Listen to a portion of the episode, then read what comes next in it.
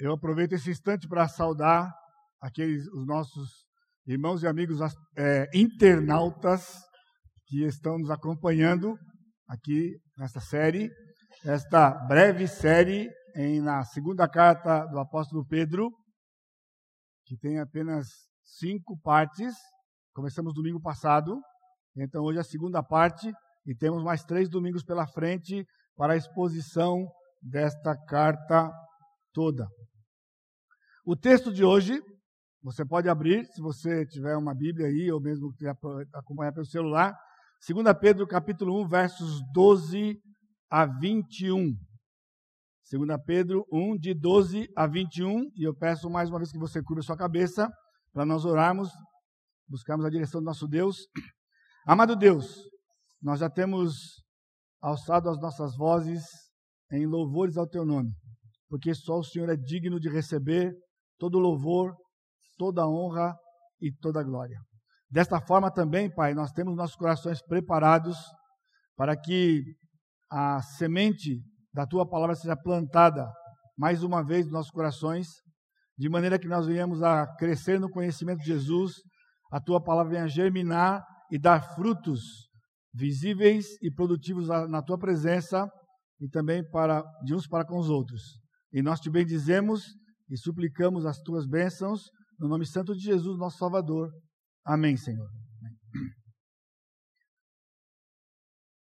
Se o assunto do texto de domingo anterior, que foi o início desta série, versículos de 1 a 11, é a vida cristã, então a ênfase aqui, nessa porção de 12 a 21, encerrando o capítulo, o capítulo 1, é a divina revelação, a palavra de Deus. Eu tenho pedido nesses dias a graça de poder transmitir para vocês pelo menos um pouco daquilo que uh, o meu coração tem borbulhado e transbordado quando nós estamos diante de uma passagem como esta. E eu queria começar dizendo que esta é, no meu entendimento, a passagem mais impressionante em toda a Escritura sobre a palavra de Deus. Eu sei que talvez você possa pensar nesse instante a respeito do Salmo 119, não é? Que é a maior porção que nós temos na Escritura e ela fala em ela fala sobre a palavra de Deus e ali nós encontramos é, muitas informações, princípios que edificam as nossas vidas em forma cantada no Velho Testamento, né? com uma porção de sinônimos sobre a palavra de Deus, os seus efeitos no nosso coração. Mas do que este texto, para mim, é, faz com que seja ainda mais impressionante do que aquele longo texto, aquela longa porção do Salmo 119. Porque neste texto nós encontramos uma, uma, o relato do processo da inspiração da Escritura revelada para nós, como em nenhum outro lugar da Escritura, nem no Velho e nem no Novo. Nós temos uma passagem paralela em 2, em 2 Timóteo, capítulo 3, 15 a 17, quando o apóstolo Paulo fala sobre a Escritura e o efeito dela em nós, não é? E ele diz que toda a Escritura é inspirada, e tem sido um texto bastante relevante e importante na nossa vida cristã. Contudo, ele não fala desse processo. É uma afirmação, nós cremos porque é a palavra de Deus, não entendemos tudo o que ele está dizendo sobre a inspiração. Porém, quando chegamos na passagem de hoje, então nós vamos ver o apóstolo Pedro nos trazendo informações detalhadas e únicas sobre este livro que é a palavra de Deus que nós temos nas nossas mãos.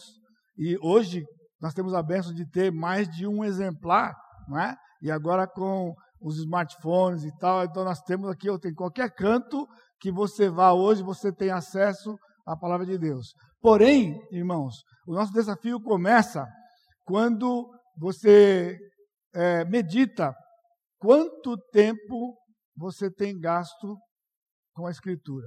Ao longo deste sermão, então, nessa reflexão, você vai poder meditar sobre isto e uma afirmação forte então, é que a, o tanto que você ama a Escritura está ligado com o tanto que você gasta com ela.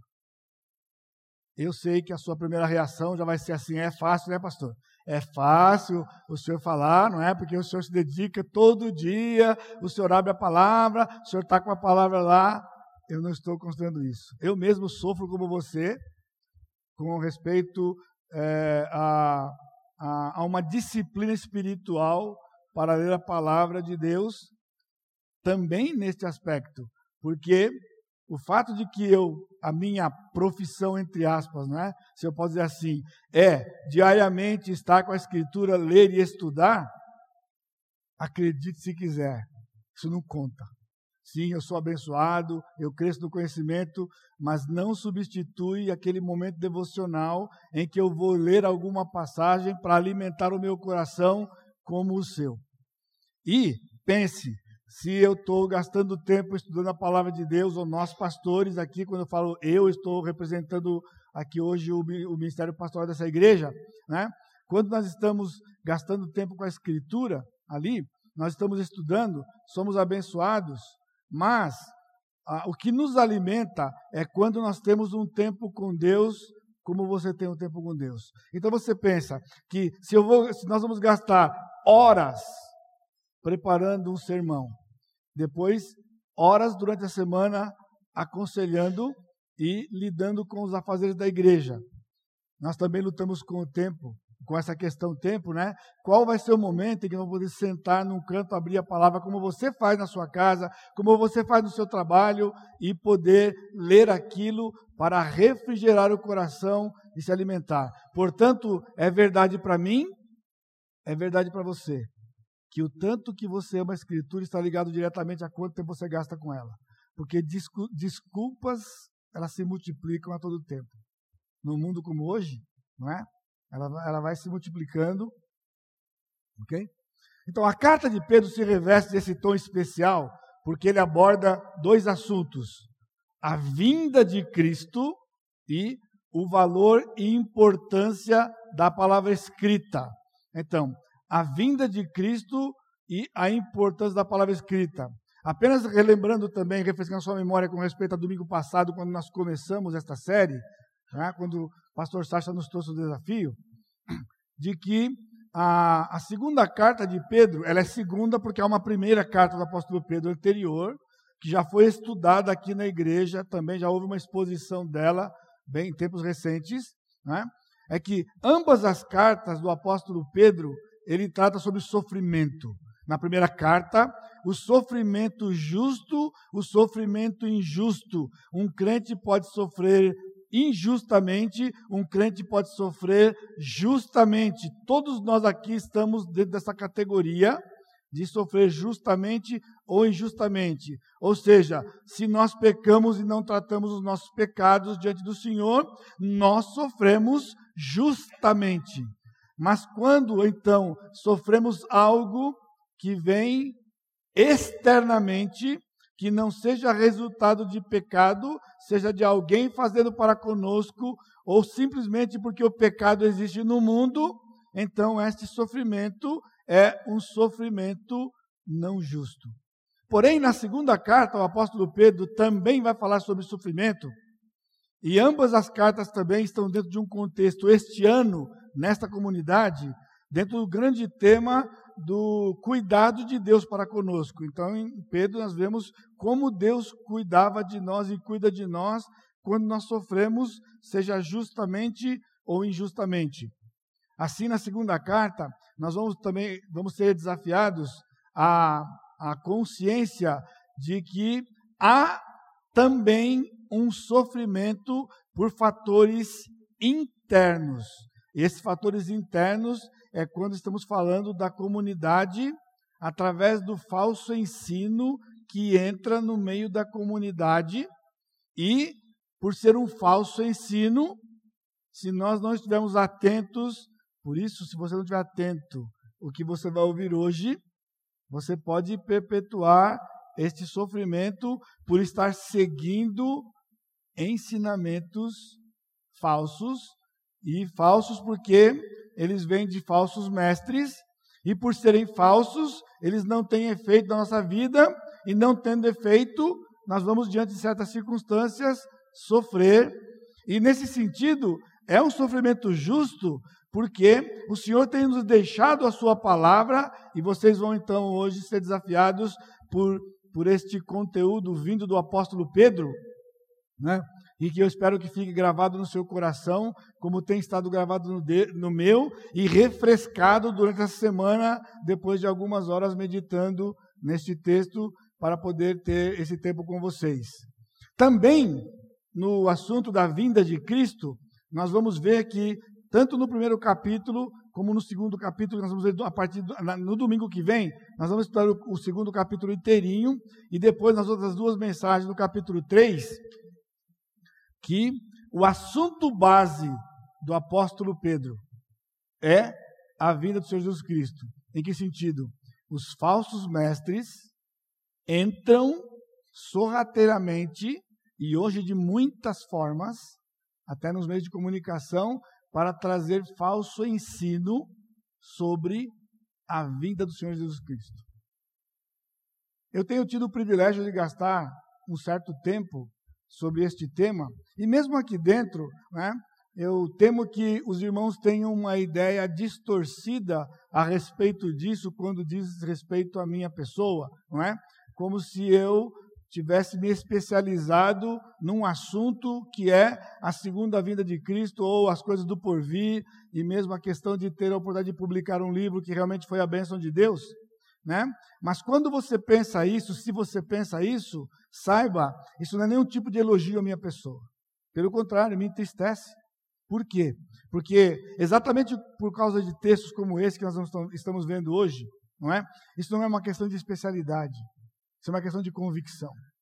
Não conhecer os detalhes da vinda do Senhor Jesus Cristo traz efeitos graves e gravíssimos na vida cotidiana do crente.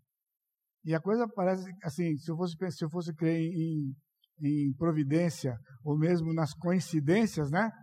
Então hoje eu estava descansando um pouquinho após o almoço e de repente eu peguei meu celular, olhei o Zap e eu vi um Zap de um amigo, né? Que nós fazemos parte de um grupo de amigos da mesma idade, todos nós temos a mesma idade ao longo deste, do, ano, do, do ano de 1956, todos nós nascemos começando em maio até novembro, vários meses aqui, cada um, e nós nos, nós nos, nos, nos relacionamos pelo zap. Interessante que eu recebi essa mensagem há algum tempo atrás, talvez duas, três semanas, um mês atrás, não é? E eu vi como é um assunto sobre escatologia, não me interessa, eu simplesmente dispensei. Eram dois vídeos, não é? E de repente, não sei porquê, irmãos, não sei de verdade porquê. Eu quando abri, eu vi lá, eu vou ouvir, talvez até para dar uma resposta para ele atrasada, né? Porque ele falou, o que, que você acha disso? A pergunta, o que, que você acha disso? Né? E eu, pum, cliquei lá e eu comecei a ouvir. Irmãos, eu não aguentei três minutos ou quatro. E comecei a ouvir e a pessoa então expondo, né? E o tema era a conversa do presidente da França, Emmanuel, e o presidente Bolsonaro, aquelas, aquelas conversas, e ele estava pegando aquilo como tema para trazer para a escritura, para poder dizer os sinais dos fins dos tempos e começa a fazer uma exposição de Daniel 2. Você está escutando que eu abri isso lá e ele começa a falar daquela estátua, cada parte da estátua, para chegar no, no ponto de que os pés da estátua, ele ia indo bem. É o governo romano restaurado, ele ia bem. Até aí, já tinha dado uns furos lá atrás que eu desconsiderei, mas ele disse que quando, em 1990, foi constituído o mercado como europeu, então está se cumprindo a profecia e aí eu parei. Não dá. Não dá. Não dá mais. Mas, irmãos, isso está veiculado. Isso a, a, atingiu milhares de pessoas. Sabe o que é isso? Um falso ensino. Com todo respeito a quem de direito um falso ensino. E quando você ouvir a palavra hoje, você vai entender pormenores, não é? E isso acontece todo tempo e todo dia. E eu não podia deixar de trazer uma palavra aos, aos, nossos internautas, e eu tenho que sempre tomar cuidado, porque quando eu vou falar internauta, eu não sei porque a palavra astronauta vem primeiro. Foi a segunda vez que eu tive que tomar uma freada, troco de disquete e coloco lá internautas. Internautas, não é? Que eu espero, e não me tenha por ofensivo quando vou dizer o que vou dizer, quando você ouvir isto, não é? De que nos alegra o fato de que você tenha essa disposição de acompanhar as séries de mensagens aqui da Igreja Batista Maranata em São José dos Campos, ok? Mas de fato eu espero de que você esteja fazendo isto porque você não tem podido estar numa comunidade ou nesta comunidade se você faz parte daqui. Seja realmente algo que é o objetivo nosso, a bênção de que porque você não pode vir legitimamente, não pode ir legitimamente, então você tem acesso à palavra. Mas você corre risco quando faz isso. Porque como saber que não há um falso ensino? Porque muitas vezes a, a nossa fama precede a gente. Isso que é triste. Porque às vezes você vai dar ouvidos a algo porque alguém é famoso, sem que você veja o conteúdo do que foi dito, independentemente da fama que tal pessoa tenha. Tudo isso está na nossa passagem de hoje. Então, com isto, a carta de 2 Pedro se torna uma carta especial, até no estilo literário. É uma carta difícil, eu estou falando tecnicamente, porque, por exemplo, imagine Pedro, um pescador sem muita cultura. Nós não estamos diante de uma carta que foi escrita por alguém como o apóstolo Paulo, um erudito. Pastor, mas tem a ver? Tem a ver? Eles não eram tudo apóstolos, eram apóstolos do Senhor? Sim, apóstolos do Senhor, mas um era pescador, o outro era um coletor de impostos. Na verdade, ele era um publicano, ele era, na época, um fiscal de imposto de renda. Né? E fiscal de imposto de renda, pessoal, é uma pessoa que tem instrução, porque ele passa por um concurso difícil, com muita concorrência, então não é qualquer um que vai chegar ali, não é? E aí nós encontramos o pescador Pedro e outros que o Espírito Santo leva para escrever a palavra. Por exemplo, ainda falando tecnicamente, é o estilo evidente de alguém que tem pouco domínio do grego. Porque a, a língua materna do apóstolo Pedro era aramaico, nos dias de Jesus. E conhecimento do hebraico por causa do Velho Testamento e de linhagem. Mas a língua falada naqueles dias era o grego, o grego coineu, o grego de rua, não é? E Pedro, como ele era um alguém muito envolvido na cultura hebraica, acredite, até pela sua instrução, ele conhecia um grego básico o suficiente para poder entender quando alguém falava aquilo ali. Era mais ou menos por aí. Entendeu? Diferente da primeira carta, que foi escrita por Silvano, né? Porque lá na primeira carta, no capítulo 5, o apóstolo Pedro diz: Por meio de Silvano, que para vós outros é fiel irmão, como também o considero, vos escrevo resumidamente.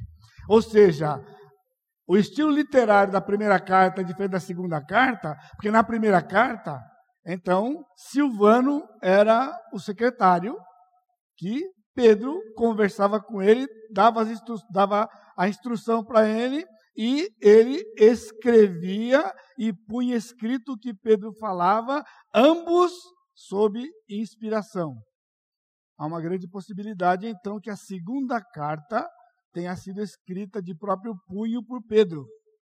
E nós vamos entender por quê à medida que nós vimos detalhes. Eu já prometi isso tantas vezes para você, mas até meia-noite a gente chega lá, com certeza. Mas, irmãos, ao me deparar com isto, eu tinha que escrever isso para você. Mas, até nisto, até nisto o quê? Pedro, um, pe um pescador sem cultura, um homem que não dominava o grego, traz para nós um escrito poderoso. Como eu estou dizendo para você, singular na Escritura e que impressiona mais do que qualquer outra passagem que trate do mesmo assunto, porque ele estava sob a inspiração divina. Eu gastei algum tempo lendo alguns aí, estudiosos, né?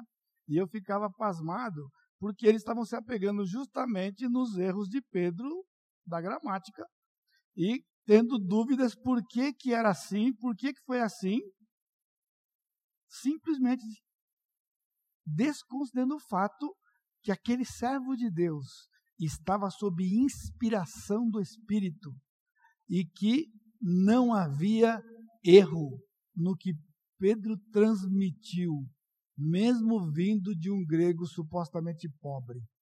Porque com o Espírito Santo agindo, isso fica desfeito em que sentido? Aquilo que supostamente seria um erro era o poder do Espírito evidenciado e talvez se eu conseguir durante a exposição eu vou mostrar pelo menos dois lugares para você entender isso que nós estamos vendo aqui. O texto de hoje, do versículo 12, que eu vou ler agora na sequência, ele começa com uma conjunção coordenativa que é dió, que liga a porção de hoje com a porção anterior que nós ouvimos na semana passada, de 1 a 11. Então ele começa o versículo 12 com esta informação, por esta causa, por esta causa. Esse texto de 12 até 21, ele está dividido em três porções que nos apontam para três razões ou três motivos que levou o apóstolo Pedro a escrever esse texto, dando base para aquilo que seria o resto da carta, e acredite, toda a Escritura, incluindo o Velho Testamento. Então, a primeira razão, ou o primeiro motivo que o levou a escrever, era refrescar a memória dos seus leitores e despertar a mente dos crentes. Isso está de 12 a 15. Por esta razão, Sempre estarei pronto para trazer-vos lembrados acerca destas coisas, embora estejais certos da verdade já presente convosco e nela confirmados. Também considero justo, enquanto estou neste tabernáculo, despertar-vos com essas lembranças, certo de que estou prestes a deixar o meu tabernáculo, como efetivamente nosso Senhor Jesus Cristo me revelou. Mas de minha parte, esforçar-me-ei diligentemente por fazer que, a todo tempo, mesmo depois da minha partida, conserveis lembrança de tudo. Segunda razão, o segundo motivo, é dar sua narrativa da transfiguração como uma testemunha ocular. Então, a partir do versículo 16, 16, 17, 18, na sequência, o apóstolo, Paulo, o apóstolo Pedro traz aquele momento da transfiguração no monte como base argumentativa para falar sobre a inspiração da Escritura e o efeito que ela vai trazer para nós quando ele escreve. Porque não vos demos a conhecer o poder e a vida do nosso Senhor Jesus Cristo, seguindo fábulas engenhosamente inventadas, mas nós mesmos fomos testemunhas oculares da Sua majestade, pois ele recebeu da parte de Deus Pai honra e glória, quando pela glória excelsa, excelsa lhe foi enviada a seguinte voz: Este é o meu filho amado, em quem me, me comprazo. Ora, esta voz, vinda do céu, nós a ouvimos quando estávamos com ele no Monte Santo. Há pessoas que querem arrumar confusão. Já viu uma pessoa que arruma confusão com qualquer coisa? Pois é, no meio teológico também. Você acredita que esse texto ele é alvo de páginas e páginas por conta da citação que Pedro faz? Por quê? Porque há um grupo de estudiosos que não acredita que tenha sido o apóstolo Pedro que escreveu esta carta, mas que tenha sido alguém que usou o nome de Pedro pela sua fama e então ele escreve uma carta falsa e, como se fosse possível, uma carta com um pseudônimo, com alguém escrevendo um pseudônimo de Pedro, viesse parar no cânon, que é o conjunto de 66 livros inspirados pelo Espírito Santo. Por quê? Porque quando ele cita, Este é meu filho amado em quem me comprazo, os textos em que aparecem esse texto nos evangelhos tem um complemento. A ele ouvi. E Pedro omitiu aqui. E porque Pedro omitiu, pessoas ficam gastando tempo discutindo que não tenha sido ele, porque teria sido um suposto erro inaceitável não colocar a ênfase do Pai, que era para que dessem ouvido a Jesus Cristo quando o apresentou. Mesmo que Pedro vai fazer isso de uma maneira impressionante para nós sobre os efeitos daquela transfiguração. E a terceira razão, porque Pedro escreve essa porção de 12 a 21, dos versículos 19 a 21, é para revelar a certeza, a origem e fonte das Escrituras, que inclui Velho Testamento, autentica a sua carta e autentica todo o Novo Testamento. Você está escutando? Tudo isto nesta pequena porção de 12 a 19, especificamente de, de 12 a 21, especificamente de 19 a 21. Temos assim tanto mais confirmada a palavra profética, e fazeis bem em atendê-la como uma candeia que brilha em lugar tenebroso, até que o dia clareie e a estrela da alva nasça em vosso coração. Sabendo primeiramente isto, que nenhuma profecia da Escritura provém de particular elucidação, porque nunca jamais qualquer profecia foi dada por vontade humana. Entretanto, homens santos falaram da parte de Deus, movidos pelo Espírito Santo. E aqui nós temos então a leitura do nosso texto de hoje à noite. E todo esse texto, com essas três razões, Pedro então conclui para nós de que a palavra de Deus escrita é indiscutivelmente digna de confiança. E talvez você fale assim, pastor, mas tudo isso para isso? Para chover no molhado? A dúvida de que ela não é digna de confiança? Sim. Todos os dias acorda alguém querendo derrubar esse livro. Ao longo de dois milênios. Em todas as épocas que nós temos vivido da igreja.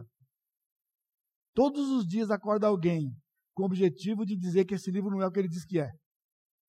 Pior, talvez não diz respeito a você, nem a mim, mas veja,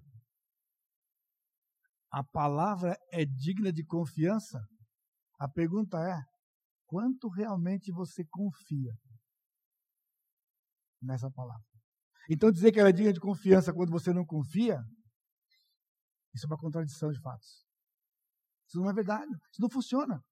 Então, não fique achando que nós estamos aqui chovendo no molhado ou falando que é óbvio, né? Pedro gasta todo esse texto para deixar claro que indiscutivelmente ela é digna de confiança. Portanto, é um desafio para nós, para que você reavalie como é que você tem, qual é a postura que você tem tido quando você se aproxima deste livro. E eu repito, quanto tempo você gasta com ele determina quanto você ama, e quanto tempo você gasta com ele determina quanto você confia nele porque é possível e provável que neste auditório e entre aqueles que nos escutam nesta noite, haja pessoas que estão, estão sofrendo, porque não estão dando crédito ao que está escrito neste livro. Foi o mesmo apóstolo Pedro que escreveu na sua primeira carta, lançando sobre ele toda a vossa ansiedade, porque ele tem cuidado de vós. Talvez você está aqui hoje à noite ansioso, ansiosa. Como? Por quê? Quando está dizendo que nós temos que lançar sobre o Senhor toda a ansiedade, porque só e somente Ele cuida de nós. Então, se nós não lançamos sobre Ele, nós não queremos o cuidado dele e não recebemos o cuidado, dele. Portanto, irmãos, a saúde da vida cristã vem pela constante lembrança do conhecimento de Cristo e sua vinda reveladas na Escritura inspirada. Cuidado aqui no texto, porque não está escrito lembrança do conhecimento de Cristo e sua vida. É o conhecimento de Cristo e sua vinda.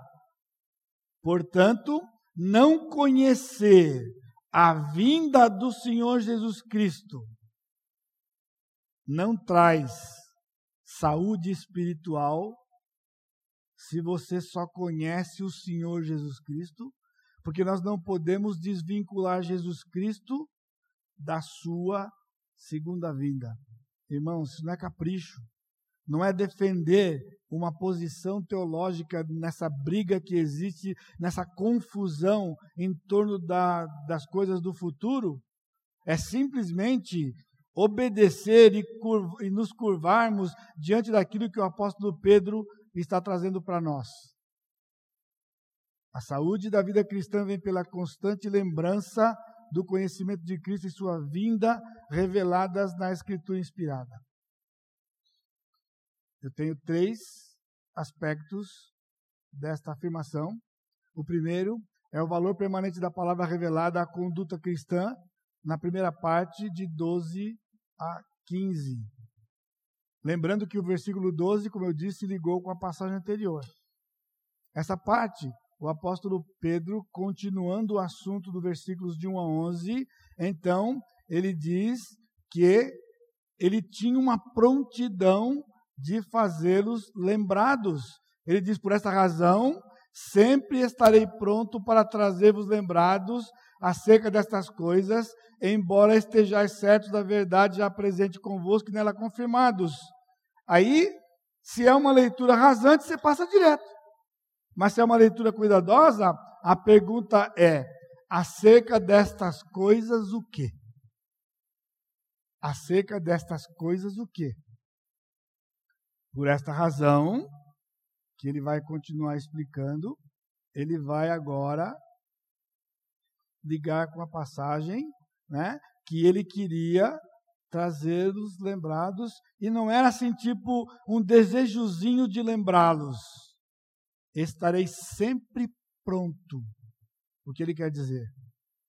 Na semana passada você lembra que a vida cristã, quando, quando o pastor Sacha nos desafiou, naquele texto, ele colocou né, o, o apelo de Pedro, dizendo, portanto, diligentemente associai ou associai com diligência a vossa fé, virtude, a virtude o conhecimento, o conhecimento domínio próprio, domínio próprio perseverança, perseverança piedade, fraternidade e amor. Na quarta-feira, no nosso grupo em Urbanova, eu desafiei aqueles irmãos a decorar isso aqui. E agora o desafio é para todos vocês. Decorar esta sequência. É sinônimo do fruto do Espírito Santo. Então, associai a vossa fé. A vos, associai a vossa fé. Mas aqui, irmãos, é necessário uma palavra importante, porque como ele está dizendo associar a vossa fé, e ele vai dar as outras características, né? Fé, aqui em 2 Pedro, é o conjunto de doutrinas que o Senhor deixou através dos escritores do Novo Testamento, incluindo o apóstolo Pedro. Ele não está falando do ato de crer. Fé também significa o ato de crer. Mas fé, aqui nesse contexto, é o conjunto de doutrinas. Portanto, ele está falando sim da Escritura que ele vai defender a inspiração. Como sabemos, ou como podemos afirmar. Porque a carta de 2 Pedro, ela é muito paralela à carta de Judas. Há uma outra discussão grande se a carta de Judas, se Judas copiou Pedro, ou se Pedro copiou Judas. Porque no capítulo 2, que nós vamos ver semana que vem, é quase que uma cópia ipsis literis de Judas, quando Judas também fala dos falsos mestres.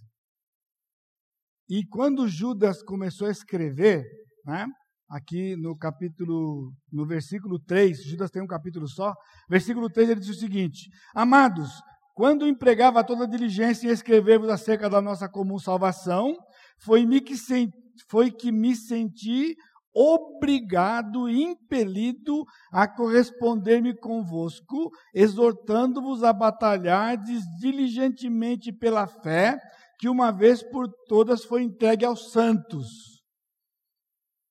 Judas, meio-irmão de Jesus e irmão de Tiago, quando ele foi pensou de sentar e escrever sobre a comum salvação, e podemos falar aqui um tempão, porque Judas não cria no seu irmão durante toda a sua vida. Ele só foi crer em Jesus depois da ressurreição. Então você imagina o pesar que esse cidadão tinha no coração por ter perdido aqueles anos todos de convivência com Jesus não crendo de que Jesus era quem ele era, Deus mesmo vivendo na sua casa. Então ele teve um desejo de escrever sobre a comum salvação que ele tinha recebido, mas o Espírito disse: Não é isso, Judas, que você vai escrever.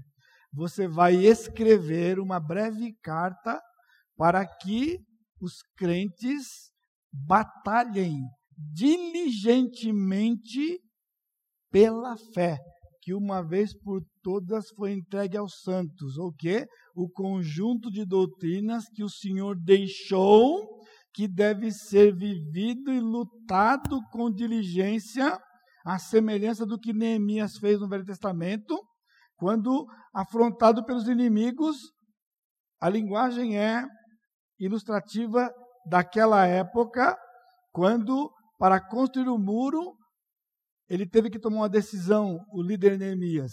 Eles tinham numa das mãos a colher de pedreiro e na outra mão a arma. A arma numa mão e a colher na outra, para que o muro fosse edificado e trouxesse segurança. Esta mesma expressão é o batalhar diligentemente. Você você se defende com a arma e com a pá de pedreiro você edifica, né, para manter aquela doutrina, porque Judas também está escrevendo contra os falsos mestres, à semelhança de Pedro. Então Pedro diz: com a doutrina que você recebeu, então você acrescenta virtude, conhecimento, domínio próprio, perseverança, piedade, fraternidade e amor, porque tudo isto vem daquele conteúdo de doutrina. E aqui, no versículo 12, tem a força do advérbio: sempre estarei pronto. O que ele quer dizer? Pedro tinha um dilema. Palavras, quando ditas, elas vão ao vento, se esquece rapidamente. E Pedro estava intrigado, porque eles conheciam a verdade, ele menciona isso no versículo 12. Ele diz: embora vocês estão certos da verdade e ela já está confirmada com vocês, mas eu quero lembrar vocês dela de novo. E ele diz sempre. E aqui há um detalhe, porque estarei pronto é uma palavra só, na verdade, na língua original. E ela é curiosa, porque ela é um duplo futuro. Agora, estão criticando o pobre do Pedro com um grego pobre, e o cidadão entra com um futuro duplo, porque a palavra em si, na conotação literal, era futuro. Mas ele coloca no tempo futuro. Ora, se a palavra é futuro, não precisa colocar no tempo futuro. Mas ele coloca no tempo futuro. Porque ele está preocupado com alguma coisa. Que ele vai revelar para nós daqui a pouco, então você vai largar, você vai desligar. Então continua firme. Ele disse: Eu quero despertar a mente de vocês também considero justo, enquanto estou neste tabernáculo, despertar-vos com essas lembranças. A palavra despertar é a palavra que pode ser traduzida também como excitar. É uma excitação rápida, provocada. Então ele disse: Eu quero despertar a mente, porque nós temos uma tendência de ter a mente dormindo. Você não lembra do que foi pregado domingo passado. A mente já dormiu. Pastor, senhor está pegando pesado. Eu acho que você talvez não lembre o que foi pregado na escola dominical hoje de manhã. Por quê? Depois de recebido aquilo, naturalmente a nossa mente dorme. Estamos preocupados com outras coisas. Por isso Pedro disse: vocês precisam ser lembrados constantemente. A mente tem que ser acordada, acordada, acordada. E ele disse: enquanto estou nesse tabernáculo. Ou seja, Pedro está na iminência da sua morte. Pedro está esperando já para morrer. Certo de que estou prestes a deixar o meu tabernáculo, como efetivamente nosso Senhor Jesus Cristo me revelou. Olha que legal. Não foi o médico, irmãos. Pedro não foi no médico e o médico disse: Você está com aquela doença. Que o povo nem fala qual é. E ou então aquela doença e bate três vezes no, na, na madeira, né? Está entendendo? Se o médico disser para você que você vai partir, entra em pânico. Pedro está dizendo, pessoal, eu tenho uma tarefa urgente, urgente, urgentíssima, urgente, urgentíssima, de ficar lembrando vocês todo o tempo daquilo que vocês não podem esquecer, porque eu estou prestes para partir. E quem disse? O Senhor Jesus Cristo disse. Mas interessante que Pedro está citando uma frase que está no capítulo 21 do Evangelho de João, no versículo 18. Que o Senhor disse para Pedro quando Pedro ia morrer. E já havia se passado quase 40 anos. E tinha que pegar esse pessoal que está discutindo a autoria de Pedro e dar uma cintada nesse povo? Sabe por quê? Como que um farsante, sabe que é um farsante? Um salafrário. Sabe que é um salafrário? Ia escrever um textinho como este quando a informação que João vai dar no capítulo 21 só vai aparecer 30 anos depois desse dia aqui. Só tinha duas pessoas que sabia disso: Pedro e o Senhor Jesus Cristo. Você entende quando eu fico insistindo com vocês todo o tempo da importância da teologia bíblica? Porque estão dizendo que um camarada leu João e, se passando por Pedro, trouxe uma prova contundente. Pessoal, impossível. João ainda não escreveu. Ele vai escrever 30 anos depois. Como que alguém tinha acesso à informação que vai ser dada 30 anos depois? Só alguém que despreza a revelação progressiva da palavra. Não se prova um texto anterior com um texto posterior. Isso é básico. Isso é básico. Pedro está fazendo a mesma coisa que Natanael fez. Quando Natanael diz, quando Jesus disse para Natanael que viu Natanael debaixo da figueira, o Natanael tremeu e se entregou para Jesus. Só Deus sabia daquele lugar.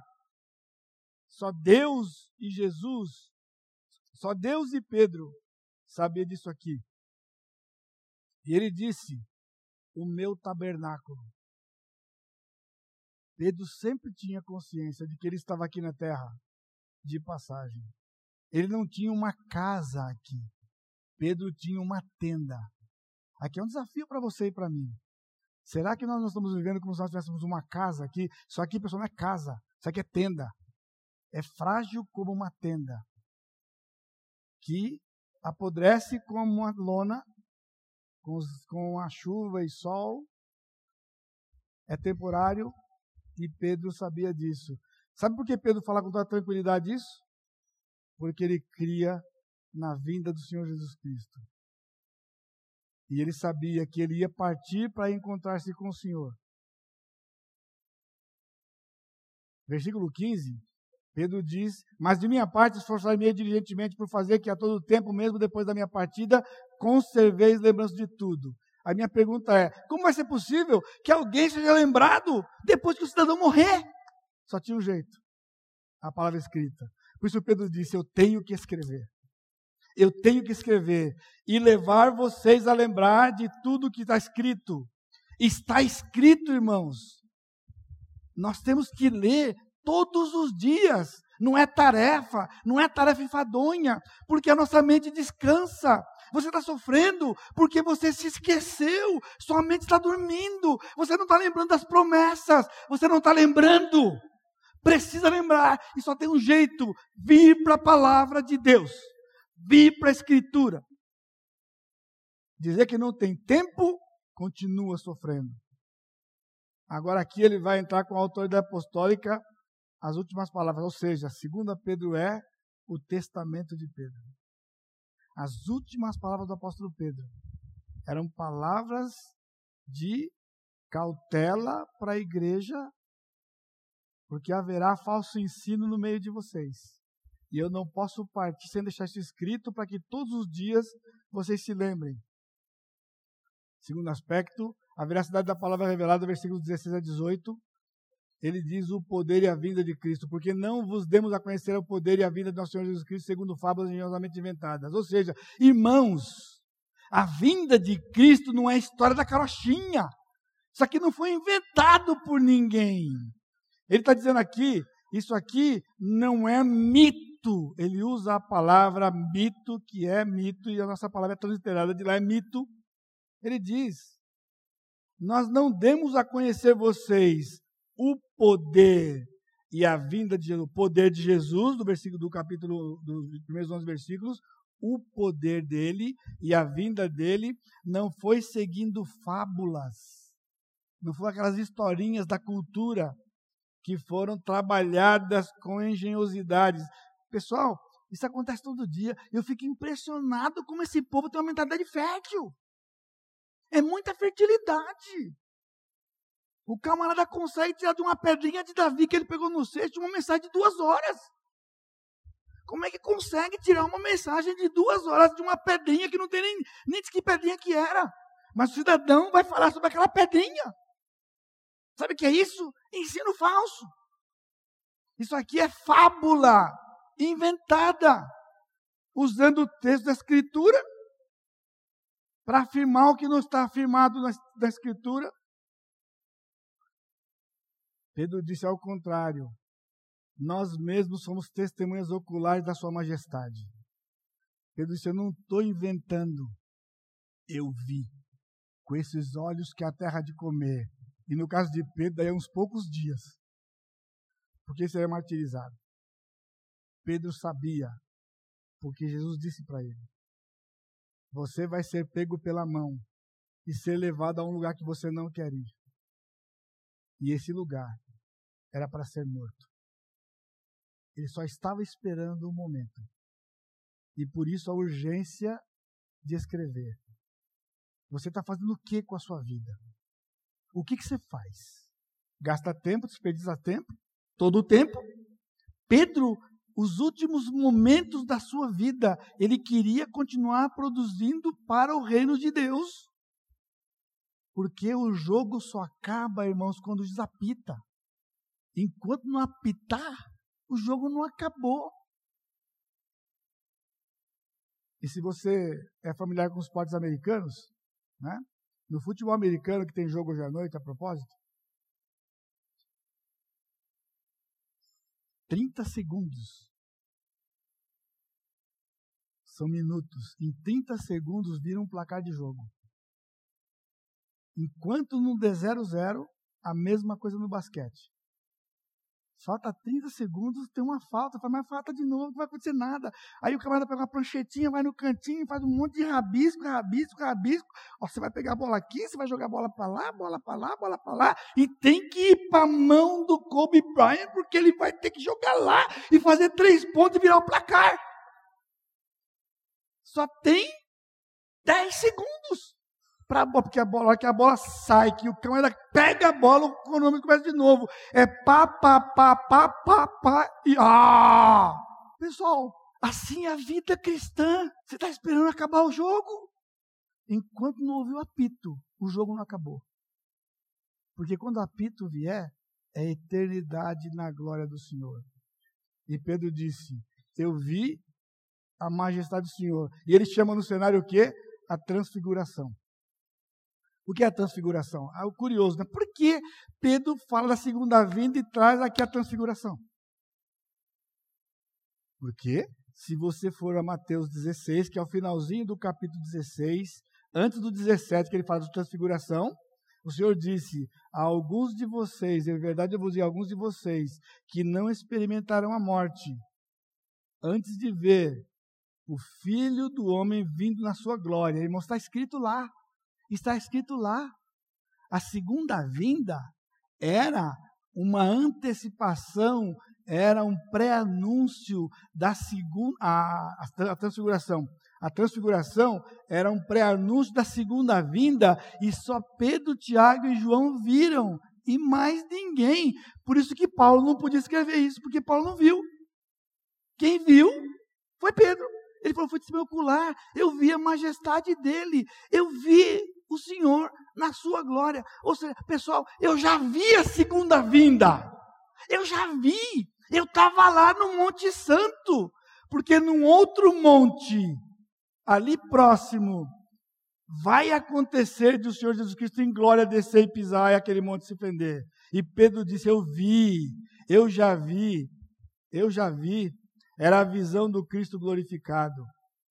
Ele disse: Pois ele recebeu da parte de Deus Pai honra e glória, quando pela glória excelsa lhe foi enviada a seguinte voz: Este é meu filho amado em quem me comprazo.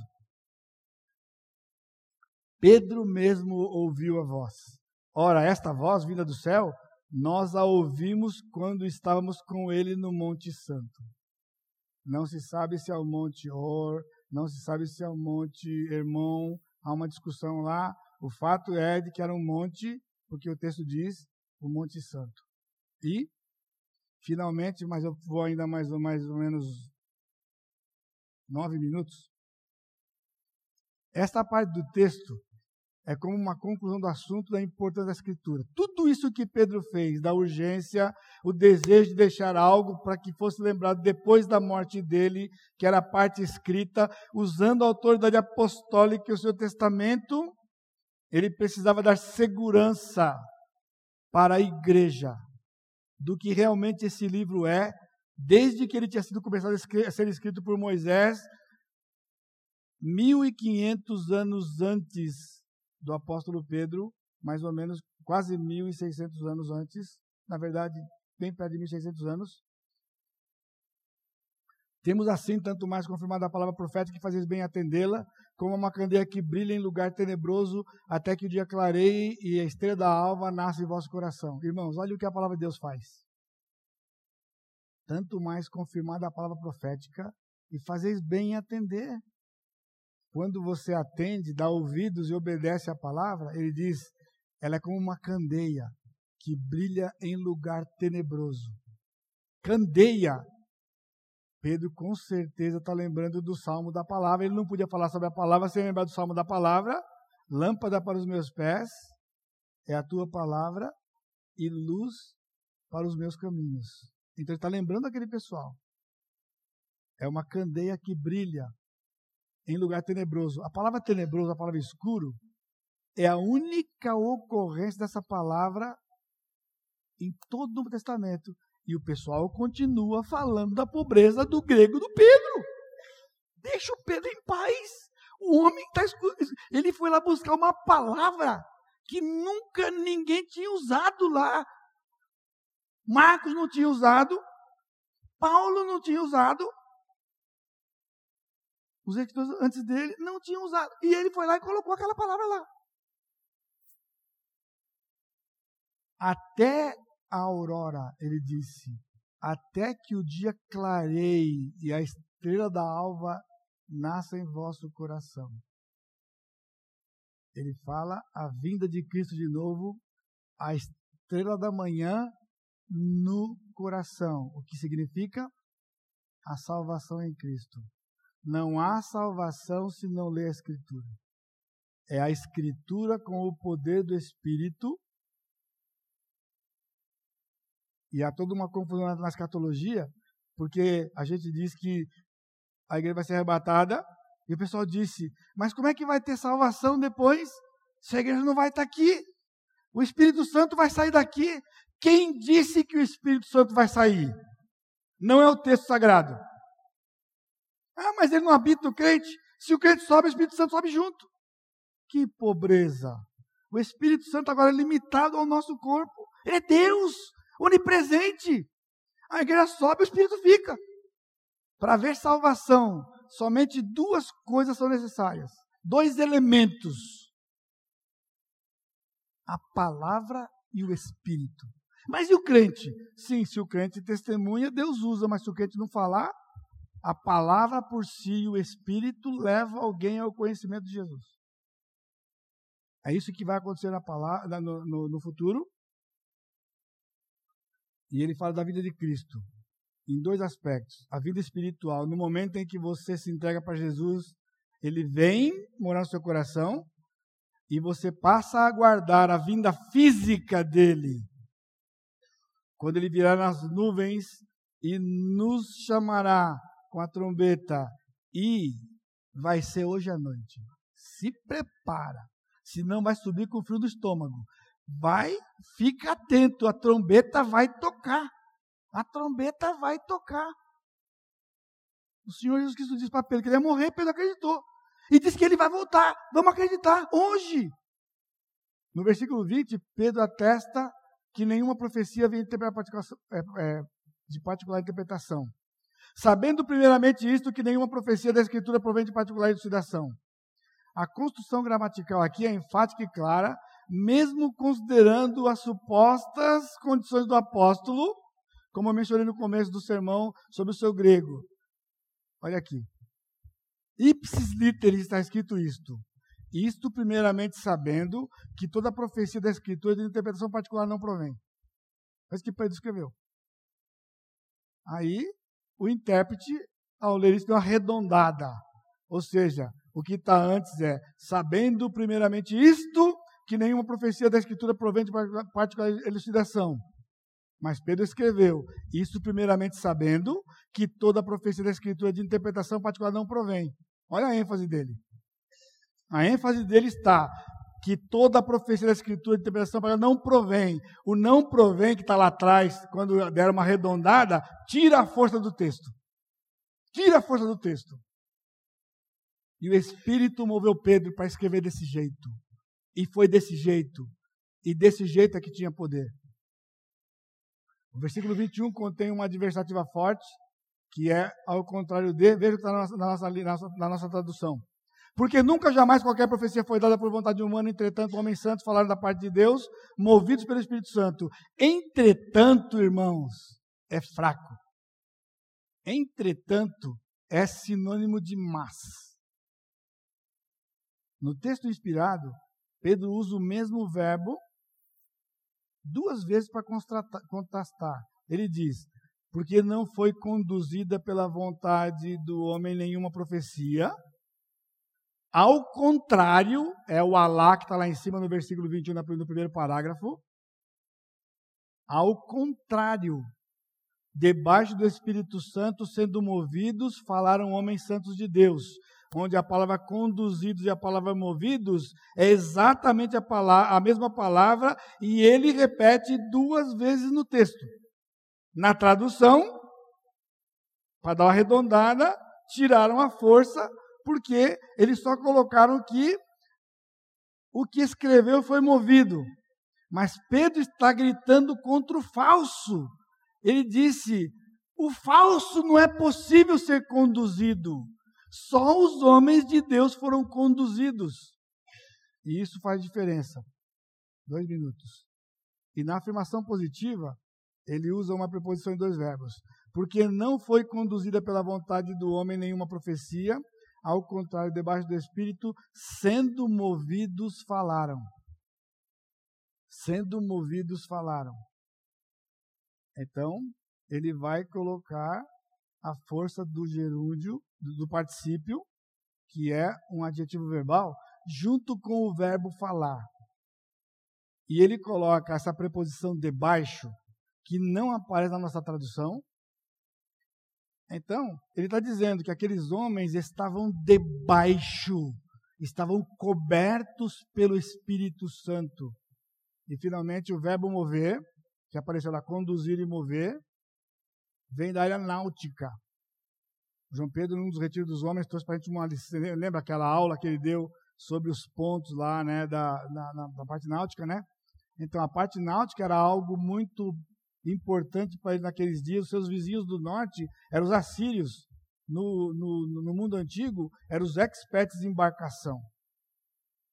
Vem da palavra náutica. Movidos era a palavra usada quando o vento movia uma embarcação e levava para o seu destino, ainda permitindo a liberdade do capitão do timoneiro. Ou seja, quem estava conduzindo o barco tinha liberdade, mas quem levava para o fim era o vento. Havia liberdade de andar dentro do barco. Você pode ficar na, na, na, na popa, na proa, próximo do mastro central. Você pode ficar onde você quiser. Não importa a liberdade que você tem, mas vai, não vai alterar o destino do navio. Essa é a palavra movidos. Nenhum autor humano interferiu naquilo que o Espírito Santo queria que nós soubéssemos. Por isso, duas reflexões com os irmãos. A dúvida da volta de Cristo naqueles dias era semelhante aos dias atuais, quando se liga esta volta com a pregação do Evangelho no mundo inteiro. É uma forma semelhante de negar a iminência da volta e o seu poder transformador. Sabe o que significa, irmãos? Crer que Cristo vai voltar quando os missionários pregarem o Evangelho no mundo inteiro é sinônimo de negar a volta de Jesus. É dizer, ele não vai voltar. Porque no capítulo 3, Paulo, Pedro vai ser veemente dizendo: alguns estão dizendo que está demorando. Não está demorando. O Senhor é que é longânimo. Irmãos, dois mil anos se passaram. E mais da metade do mundo hoje nunca sequer ouviu que houve um Jesus. Dois mil anos depois. Acrescente-se a isso, na tecnologia que nós temos de comunicação como nenhuma outra jamais sonhou, delirou no passado. Não agiliza um minuto. Porque os povos continuam não sabendo que Cristo existiu. Portanto, se depender disso, Cristo não volta. Por isso não está escrito isso. Isso é falso ensino. Isso é falso ensino é um professor falso que diz isso, porque não está escrito isso. Não está escrito. Não está. Homens santos disseram que o evangelho do reino vai ser pregado na tribulação por sete anos e todo mundo vai ouvir, mas Cristo já terá arrebatado a sua igreja. Portanto, não entre nessa. Cristo vai voltar hoje à noite. E a última reflexão é: quanto à inspiração das Escrituras, o processo está em jogo. Se toda a Escritura vem do Espírito ou está debaixo do Espírito para os autores, os intérpretes não podem, da mesma forma, ter suas interpretações particulares. Daí a importância da exposição e não da simples aplicação. Se Deus moveu aqueles homens para escrever e nenhuma profecia foi dada de pensamento particular de quem escreveu, também não pode ser a interpretação particular de ninguém. A gramática daí vem, estuda e crê. E fica, pessoal, aplicando o texto, sem saber o que o texto diz. Então, é importante que você saiba que a escritura é pregada quando ela é exposta. Pastor Sacha, todas, todas as semanas chegam aqui e diz que nós cremos na exposição bíblica, onde o assunto do texto é o assunto do sermão. É o assunto do texto que é o assunto do sermão. A gente pega o texto, esmiuça o texto, entende o texto e aplica o texto, vive o texto, porque no texto tem o poder do Senhor Jesus Cristo. Por isso, quanto tempo você gasta com a Bíblia determina quanto você ama e quanto você crê na Escritura. E você não pode deixar de ouvir a exposição da Escritura, porque falsos mestres estão entrando com interpretações alegóricas da Escritura e confundindo mentes e corações, levando crentes a sofrerem nas suas vidas por não ouvirem a real palavra do Senhor. E que assim não seja com você aqui, que você valorize, ore e desfrute da Escritura para a glória do Senhor. Nosso Deus bendito, te agradecemos, porque o Senhor nos ama, porque o Senhor tem nos deixado a tua palavra. Ela é tua palavra, Pai, ela não é nossa palavra. Ela não veio da cabeça de um homem, ela veio do teu coração. O Senhor moveu aqueles homens para escrever. O Senhor inspirou aqueles homens. Portanto, Pai, ilumina as nossas mentes para que nós nos submetamos à inspiração da tua palavra dada aos teus servos. E apliquemos a verdade da tua palavra e não aquela que nos convém ou que nos alegra ou que é melhor para ouvir. Abençoa o teu povo e guarda-nos de volta para casa da tua proteção. E que a graça do Senhor Jesus Cristo, o amor de Deus Pai e a consolação do Espírito Santo seja com todo o teu povo, hoje e sempre. Amém, Senhor. Deus abençoe, irmãos.